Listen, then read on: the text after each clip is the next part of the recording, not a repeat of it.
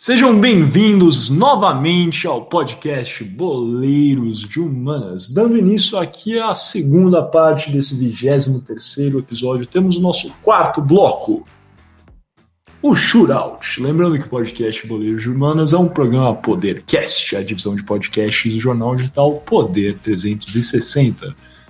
Shootout, para os primeiros. Estão ouvindo o podcast Boleiros de Humanas pela primeira vez, saibam que é um jogo rápido de perguntas e respostas Cada apresentador irá fazer uma pergunta, os outros dois respondem. O que mais vocês precisam saber? Eu sempre ganho.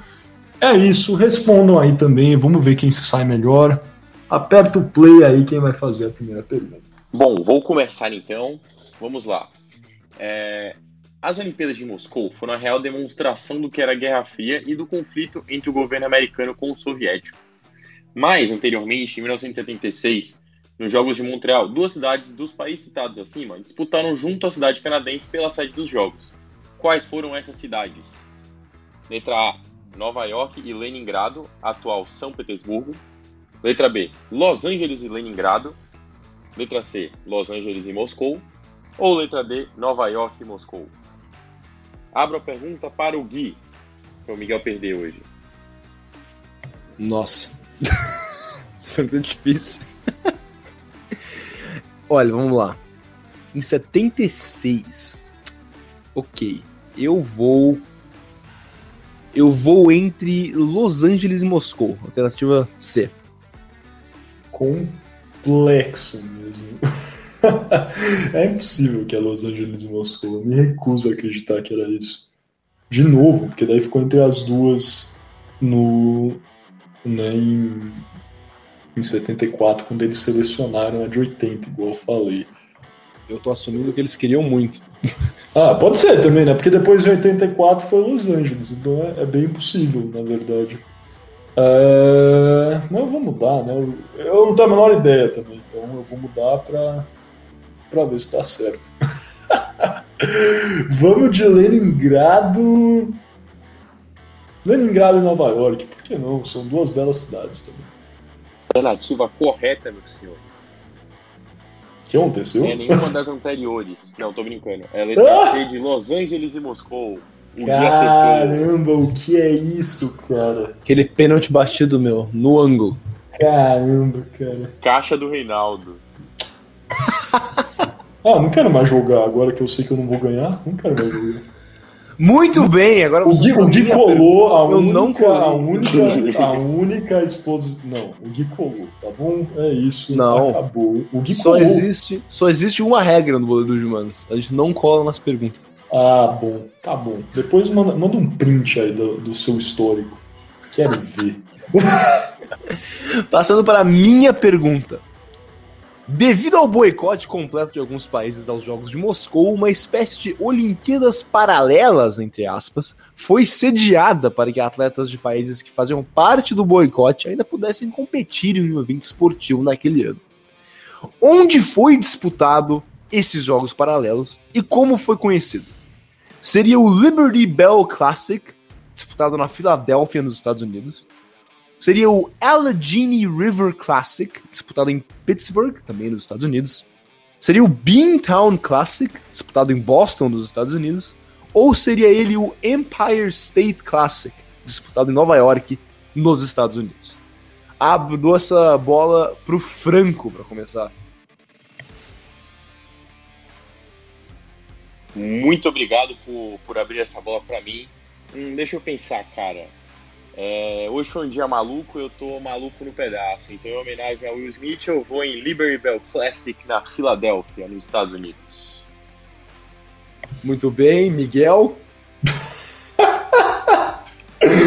Achei boa essa rima do Franco. É... Não, ele tá correto. A resposta é a alternativa número A. Alternativa número A, hein? Foi boa essa. Mas a alternativa A eu, eu estava pesquisando antes de, de, fazer, né? Até pensei em falar sobre o Liberty Bell Classic na, no kickoff, mas achei que não ia caber, não havia tempo. Resposta é a A, Liberty Bell Classic na Filadélfia.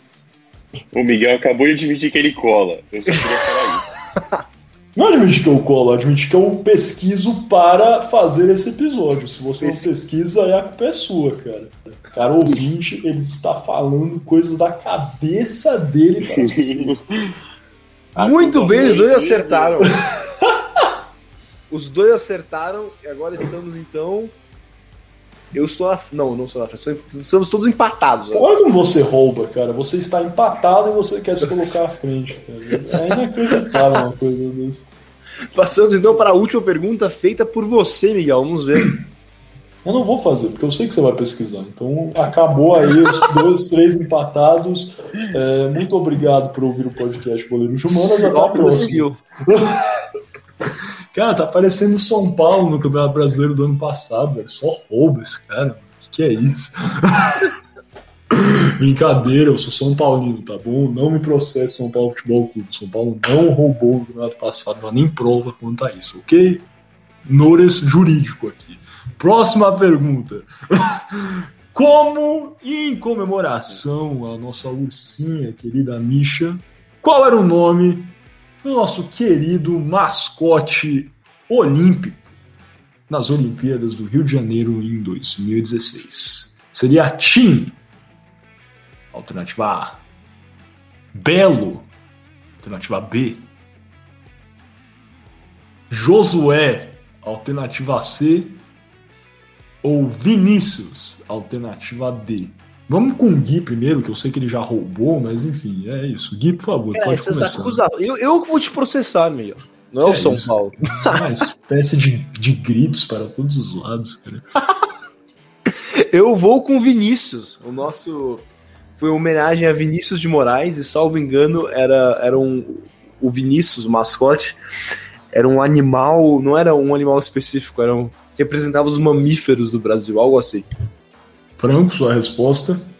resposta? Eu sei que é Vinícius, então eu vou com Josué só pela esportividade. Josué. Inclusive, Josué não era nenhuma opção. Alguém trocou aqui no, no documento? Não era uma opção, Josué. Só apareceu. Por que você acha... Achei muito bom, Josué. Alguém colocou ou foi automaticamente? Fui eu. Muito boa opção, Josué. Gostei. A resposta correta é Josué, obviamente. Não, brincando, cara ouvinte. A resposta é Vinícius, como o Gui bem roubou, em homenagem a Vinícius de Moraes. Viu, viu que eu falei o Gui? Geralmente o Gui bem lembrou, mas não. O Gui bem roubou. Vinícius de Moraes, se eu não me engano, não eram os mamíferos, aí o Gui está errado, veja que ele pegou a informação só pela metade na Wikipedia, é, era uma homenagem é, à fauna brasileira, enquanto o Tom, que era o mascote dos Jogos Paralímpicos do Rio de Janeiro de 2016, era uma homenagem à flora brasileira. Então veja aí, o Gui foi lá no Google e pegou a informação pela metade, cara ouvinte, se eu roubasse, eu faria da forma correta. O Gui fez da forma errada. Então, Meus advogados é em contato. é isso. Já que né, hoje eu não ganhei, eu, eu, não vou falar quem ganhou, não vou dar essa satisfação. Mas é isso, chegamos ao final. Perdedor, cara. Péssimo, péssimo perdedor. É isso mesmo. Né? Mas beleza, então. Guilherme Paturi ganhou hoje. Parabéns a ele, parabéns ao querido estado do Canadá é, festa em Toronto, lá tem vacina, então pode. É, é isso. E sem mais delongas, vamos finalizar então esse quarto bloco e dar início ao nosso quinto e último bloco desse 23 episódio do podcast Poder de Humanas, as alternadas.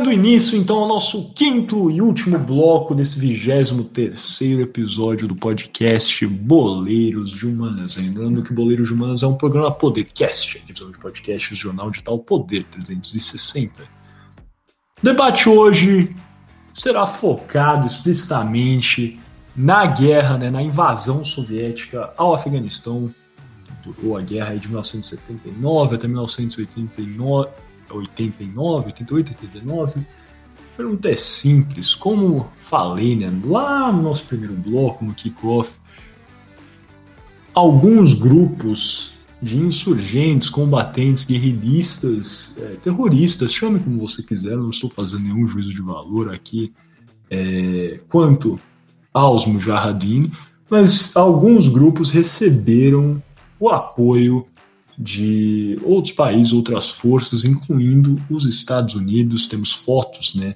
de encontros de líderes dos Mujahideen com o presidente Ronald Reagan, foto famosíssima de 1983, presidente Reagan recebendo né, aqueles tradicionais combatentes guerrilhistas é, sunitas chegando à Casa Branca. Essa foto aí é famosíssima. E é sabido que alguns subgrupos dentro dessa maior, né, desse grupo maior, que poderia ser considerado os Mujahideen, depois com investimento de outros países, aí majoritariamente é, sabe que o investimento desses grupos veio do Paquistão, mas também é, com grande influência dos Estados Unidos, é, acabou por, é, no final dos anos 80, se materializar, se transformar no Talibã. Exatamente, para os que não sabem, realmente a, né, o Talibã pode ser conectado às suas origens no início aí, na guerra do Afeganistão, na guerra soviética é, no Afeganistão. Nesse ponto a pergunta é simples, Gui Franco. Na opinião de vocês, o investimento externo dos Estados Unidos, e aí pode colocar a União Soviética também no meio, é óbvio que teve, a gente pode listar outros exemplos aqui, isso deixo para vocês. Investimento externo desses dois superpoderes, né? União Soviética e os Estados Unidos, nesse período conhecido como Guerra Fria, em conflitos estrangeiros. Sempre teve aspectos negativos bem como positivos, ou vocês são do time a defender um lado ou outro de forma específica? Vamos fazer aí um jogo de cintura quanto ao investimento e aqui colocando luz, né? Talvez prestando um pouco mais de atenção na atuação dos Estados Unidos nesse conflito em específico. Franco, comece respondendo, depois a bola vai direto para o Gui. Bom, vamos lá. É, vou tentar falar um pouco, principalmente da experiência do que eu já vivi, do que eu já vi é, nos meios comunicativos, em jornais, em grandes notícias, mas do que foram, do, do, dos que são esses conflitos, principalmente nos Estados Unidos, com grupos denominados de grupos terroristas, né? É, e também com, com a relação dos Estados Unidos e as suas invasões em outros países. É, temos alguns exemplos clássicos de invasões norte-americanas é, que se transformaram em, em guerras é, em guerras que foram devastadoras para o país, como, como a Guerra do Vietnã, que foi uma grande é, foi, foi, uma grande como que eu posso falar foi foi muito ruim para os Estados Unidos e também invasão diversas invasões dele, deles no Irã, no Iraque, os bombardeios à Síria.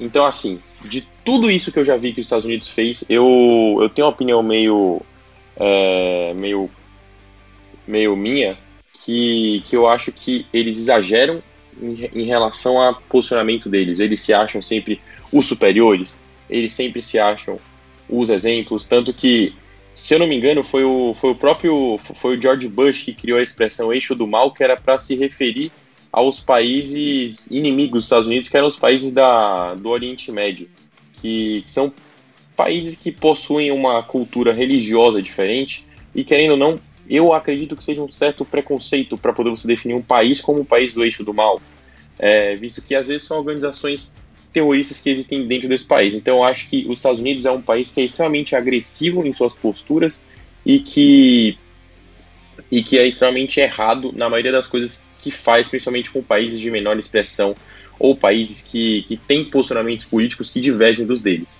É, inclusive, sobre a questão do boicote às Olimpíadas, fazendo esse link, eu tenho como, como crença principal que o principal fato dos Estados Unidos ter realmente boicotado não foi em si pela invasão ao Afeganistão, porque os Estados Unidos já fez coisa muito pior do que invadir um país é, por descrenças políticas e tentar depor um, um, um monarca em é, um monarca que, que lá está.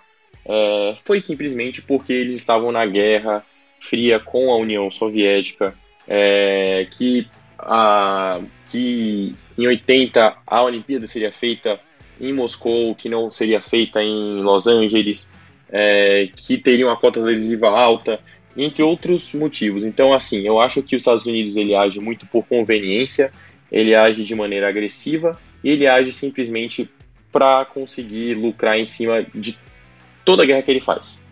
Uma opinião meio, meio que pode ser descrita como opinião política também minha que eu tenho em cima da, do posicionamento norte-americano, norte-americano, olha eu aí falando besteira, do posicionamento estadunidense, mas mas eu acho isso.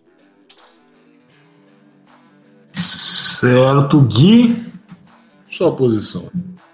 Muito bem, eu eu coincido com o Franco em, em vários pontos, mas com algumas ressalvas. Bem, para começar, eu, eu, concordo inteiramente que os Estados Unidos é um país que historicamente tem uma política, bem, historicamente, digamos, desde o começo do século XX, talvez final do século XIX também, é, como final do século XIX, tem uma postura uh, aliás, uma, uma política externa extremamente intervencionista extremamente é, agressiva, principalmente o que se diz a, a sua vizinhança.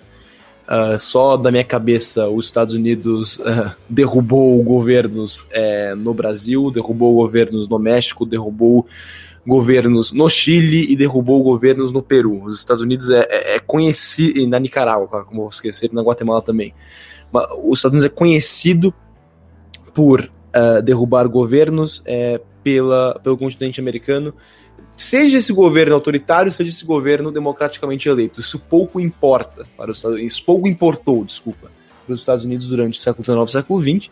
É, o que importava é se aquele governo era é, de esquerda ou não. Se era um ditador de direita, ficava no poder, como vemos Augusto Pinochet. Se era um presidente democraticamente eleito de esquerda, era derrubado, como vemos é, Salvador Allende também no Chile.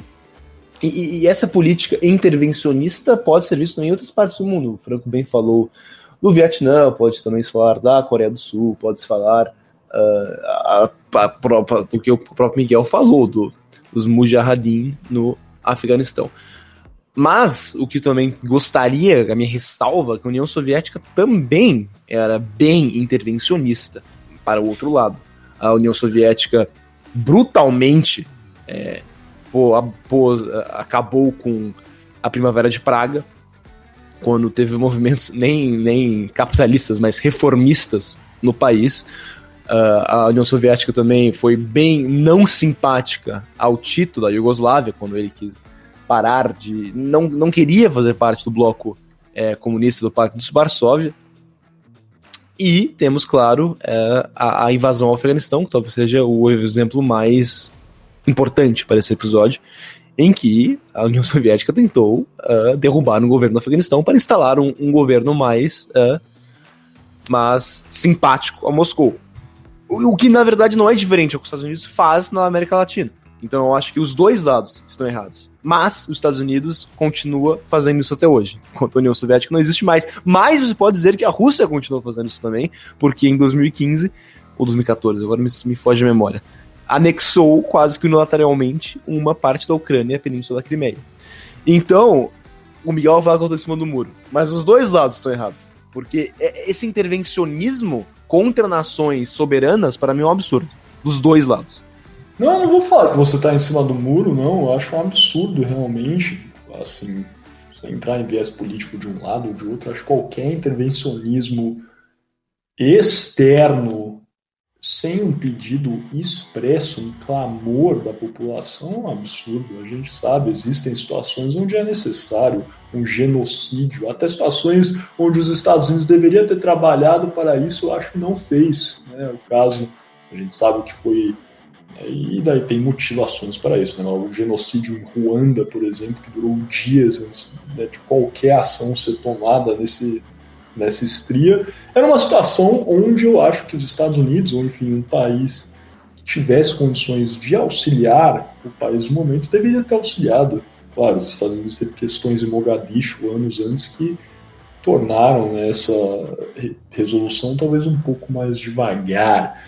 Mas eu concordo com você, meu caro amigo Guilherme Ribeiro Paturi. É, assim, tem coisas a se negar do lado dos Estados Unidos, mas o Franco não tenha feito essas críticas à União Soviética, mas é, eu acho que é isso. A União Soviética, bem como os Estados Unidos, tem questões condenáveis e a Rússia continua tendo, até os dias atuais.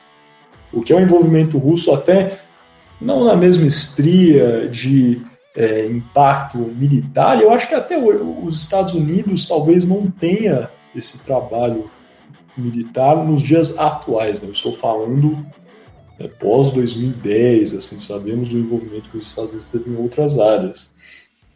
Mas eu acho que agora o envolvimento passou muito mais para o mundo digital do que qualquer coisa. A gente sabe qual é a atuação do, do, dos russos né, em, em, eleições, com ataques de malware, etc. E sabemos também de toda a situação dos Estados Unidos de monitoramento é, e com realmente essa guerra de inteligência que acontece. Então, acho que tanto os Estados Unidos como a Rússia, como outros países, continuam realmente a interferir, a se impor a países né, menos favorecidos, vamos chamar assim, subdesenvolvidos, como preferir.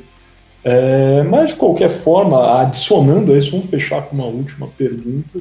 Eu acho que é sempre bom nesses temas de Guerra Fria, uma coisa que né, essencialmente Francis Fukuyama, os que conhecem, né, ele com a teoria do fim da história, juntamente ao Samuel Huntington, recomendo bastante é, esses livros.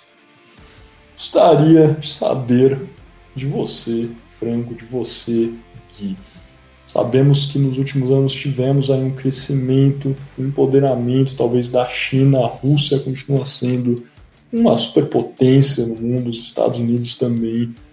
Qual é a relevância de termos duas superpotências, agora nitidamente China e Estados Unidos, de forma né, se justa posicionando em polos diferentes no mundo, defendendo ideais diferentes e realmente atuando para controlar a ordem mundial. Isso faz bem a nossa, nossa vivência como é, seres humanos no planeta, viver em um mundo bipolar, onde existe duas superpotências que estão constantemente se monitorando, ou o ideal seria mesmo vivermos em uma era onde há o domínio claro e nítido de um país, como tivemos pós-Guerra Fria com os Estados Unidos. É, bom, eu vou começar respondendo, visto que eu respondi outra primeiro. É, assim, eu acho que existem dois tipos de, de conflitos aí. Existe o conflito entre China e Estados Unidos, que para mim tem um significado, e o conflito entre como China e Estados Unidos é, se comportam com os demais países que estão no seu contorno é, e como que eles exploram esses países. Eu acho que assim, o conflito entre China e Estados Unidos, é, puxando um, um termo da cultura chinesa, eu acho que ele se assemelha ao yin yang, sabe? Que é, é os conceitos do, dos opostos, que são duas forças opostas e são complementares entre si. Porque eu acho que entre eles a gente não vê tanta agressividade assim entre um e outro é, em questões bélicas, pelo menos eu não lembro, posso estar totalmente enganado, podem me, me corrigir aqui, mas recentemente eu vejo muito mais uma competição econômica, uma competição de posicionamento é, socioeconômico, político-econômico, é, que acaba sendo até saudável esse estilo de competição entre eles, porque você acaba incentivando a economia de maneiras diferentes. É, agora, se você for parar para ver o lado da. Não, não, não gostaria de falar de exploração, mas o jeito que eles tratam os países vizinhos, que nem, poxa, o Gui falou do, da relação dos Estados Unidos com os governos é, da América Central e da América do Sul também. É, se for para ver também a agressividade da China com os países é, da região da, da Ásia, é, se eu não me engano, eles tiveram problemas com Hong Kong algumas vezes, então, cara, eu acho que esse tipo de problema é um problema que faz muito mal, sabe? Mas assim, você ter opostos, é que nem era na época da Guerra Fria com Rússia e Estados Unidos, que tem ideias políticas e ideias políticas de como crescer diferentes, eu acho que esse ponto é saudável. O ponto do, da, da exploração eu não acho tão. Eu, eu não acho nem um pouco saudável, na verdade. Mas o ponto de ideias políticas opostas, ideias econômicas opostas, é, e como que essas ideias se desenvolvem nos países, eu acho totalmente saudável, porque é, eu acho que modelos de vivência são adaptáveis. Por exemplo, hoje em dia a gente vive escutando aqui no Brasil que o capitalismo é o modelo que deu certo é, e que o socialismo é o modelo que deu errado.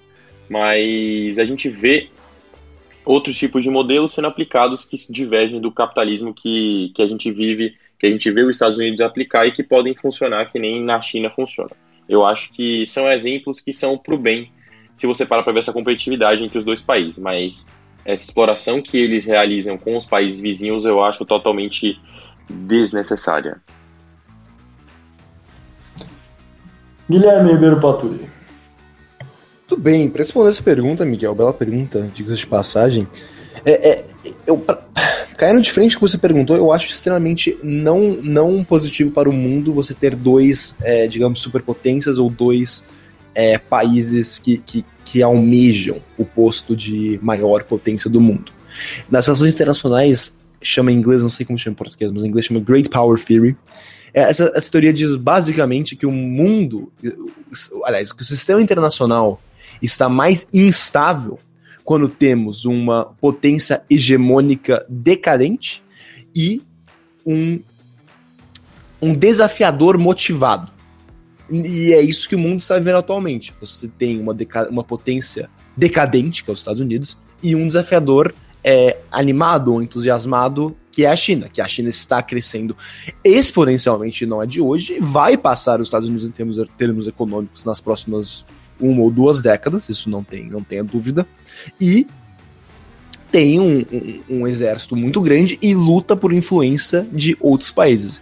E, e, tem mais ou menos dois anos, os Estados Unidos, é, aliás, o Pentágono, que é o, o Ministério de Defesa dos Estados Unidos, entrou com um, um, um, um reporte, assim, um, um, um report exatamente, que dizia que o, sistema internacional agora voltou, reverteu para um sistema de uh, Great Power Competition, ou competição de é, superpoderes. E, e, isso é uma, um, um, problema, porque os Estados Unidos agora está vendo a China como um desafiador, e um desafiador é, que não é bem-vindo. E por isso que você vê que os Estados Unidos são, ó, tem uma retórica muito é, forte contra a China nos últimos anos. Muito forte, principalmente com Donald Trump, mas já no governo Obama e no Joe Biden, na administração, Joe Biden, certamente vai continuar. É, é, principalmente porque a China também é, com todas as ressalvas que eu tenho com os Estados Unidos, e são muitas, o país, no mínimo, é uma democracia. A China tem todos os problemas do capitalismo e, ao mesmo tempo, é uma ditadura opressiva. O genocídio ou etnogenocídio que os chineses praticam uh, com a população uigur na província de Xianjing, desculpa, mutilar, Xinjiang, desculpa, estou mutilando a pronúncia, e também com, historicamente, o que, que, o governo de Pequim tem feito com Tibete, tem expulsado o Dalai Lama praticamente uh, de, de, de, do Tibete, e isso entre várias, várias violações de direitos humanos que o governo da China tem feito em Hong Kong, outro belo exemplo em Macau, que o governo tem brutalmente colocado para baixo os protestos democráticos em Hong Kong e o, a comunidade internacional parece que não pode fazer nada, não pode mesmo, porque a China controla a economia do mundo e vai controlar mais nos próximos anos. Então, para responder a sua pergunta, pergunta Miguel, dei bastante volta. É, em uma frase, é bem ruim para o mundo estar num sistema de competição de superpoderes e a China é uma superpotência que podemos temer, digamos assim, nas próximas décadas. Perfeito. Acho que não vou me alongar, já estamos aqui, né, se evadindo só nesse, nessa segunda parte, os 30 minutos. É, acho que os dois trouxeram pontos importantes. Acho que, por um lado, é interessante a questão do mundo bipolar, porque auxilia realmente, né? Não estou falando necessariamente que essa questão de competição fervorosa entre duas potências seja algo positivo, inclusive eu não acho que seja. É, só que é muito difícil acreditar que somente um polo tendo uma superpotência e o domínio único dos Estados Unidos, como vinha sendo, é algo necessariamente também ultra positivo. É, eu acho que a gente passou, o mundo passou por um período de relativa instabilidade, se podemos falar assim, porque é, não existia alguém que fizesse frente para os Estados Unidos. Nós sabemos o que é a Organização das Nações Unidas, mas sabemos também que os Estados Unidos manda e desmanda na ONU como bem entende, assim como outros países. Agora a China também, é, de forma contumaz, desrespeita é, obrigações da ONU, protestos da ONU, e não é nada de novo, no mínimo na minha opinião, acho que a Organização das Nações Unidas não tem o respeito né, dessas grandes potências mundiais e por isso que os Estados Unidos por vários anos pôde exercer talvez esse comando é, de forma unilateral no mundo, né, não existia quem batesse de frente. Talvez nesse aspecto ter né, uma forma de controlar e manter realmente esse equilíbrio seja algo positivo, mas aí volto a dizer, né, agora eu que estou ficando em cima do muro, talvez Olha como as me a mesa virou, hein, cara? O jogo virou. Mas nesse aspecto eu tenho que concordar com você também, meu caro Guilherme Ribeiro Paturi. É, por mais que os Estados Unidos tenham diversos problemas, coisas a criticar, a atuação dos Estados Unidos pós-Guerra Fria, para mim, é catastrófica em alguns aspectos. Invasão ao Afeganistão, inclusive o Afeganistão, até 2013, era o país que mais tinha refugiados né, expatriados no mundo. Porque você para para pensar, o Afeganistão passa por essa invasão soviética e né, na virada, logo em seguida tem a invasão dos Estados Unidos com o Talibã, etc. Algo que os Estados Unidos, inclusive, ajudou a criar com investimento no Mujahideen. Então, assim, muita coisa a criticar nos Estados Unidos, mas no mínimo os Estados Unidos é uma democracia e eles ficam fortes com isso desde aí do, do século 18. Então, sendo completamente honesto, é, não, não vejo necessariamente com os olhos 100% positivos essa é, né, formulação aí do jogo do poder, igual o Gui bem colocou, porque eu acho que tendem a voltar essas interferências externas, assim como eu já falei aqui, ah, talvez não tenha mais tanto é, tantos conflitos necessariamente né, militares no momento, mas os conflitos é, econômicos nós acompanhamos de perto que foi né, a, a guerra fiscal Estados Unidos, China, é, acompanhamos aí também o, como tem crescido é, as operações de é, malware, de hackers e de inteligência na internet. Então, assim, eu acho que em certos pontos vai ser, é, pode ser positivo realmente colocar os Estados Unidos é, né, ocupá-lo nessa estria, mas também com certeza acho que quem vai acabar sofrendo com isso é o restante do mundo. Sem mais delongas, então, vamos fechar. Acho que dá para fechar. Alguém tem um comentário final aqui ou podemos fechar? Podemos fechar. Beleza, então. Franco, fechar. ou podemos fechar? Podemos fechar. Beleza, perfeito. Então, então vamos fechar aqui esse 23 episódio do podcast Boleiros de Humanas. É sempre um prazer ter você aqui presente com, conosco, caro ouvinte. É, agradeço em nome do Guilherme Ribeiro Paturi, vencedor do nosso shootout pela primeira vez na história. Nosso querido publicitário Gabriel Franco, pela sua parceria aqui, como sempre, convido vocês a pesquisar mais. Tudo que a gente apresentou foi devidamente pesquisado, olhado para você, né, tutelado, que a gente achou que era importante, mas por óbvio, em uma hora, uma hora e pouco, a gente não consegue apresentar tudo, então vão ter lacunas, né, vão ter aspectos que a gente não deu a devida atenção, então por isso convido vocês sempre a pesquisar mais, buscar mais conhecimento, igual o ET Bilu diria, E, como sempre, comente, compartilhe, critique o que for necessário para que o nosso produto melhore para você, caro ouvinte. Nós fazemos o Boleiro de Humanas por vocês e queremos crescer junto a vocês. Sem mais delongas, agradeço novamente pela sua audiência e até a próxima.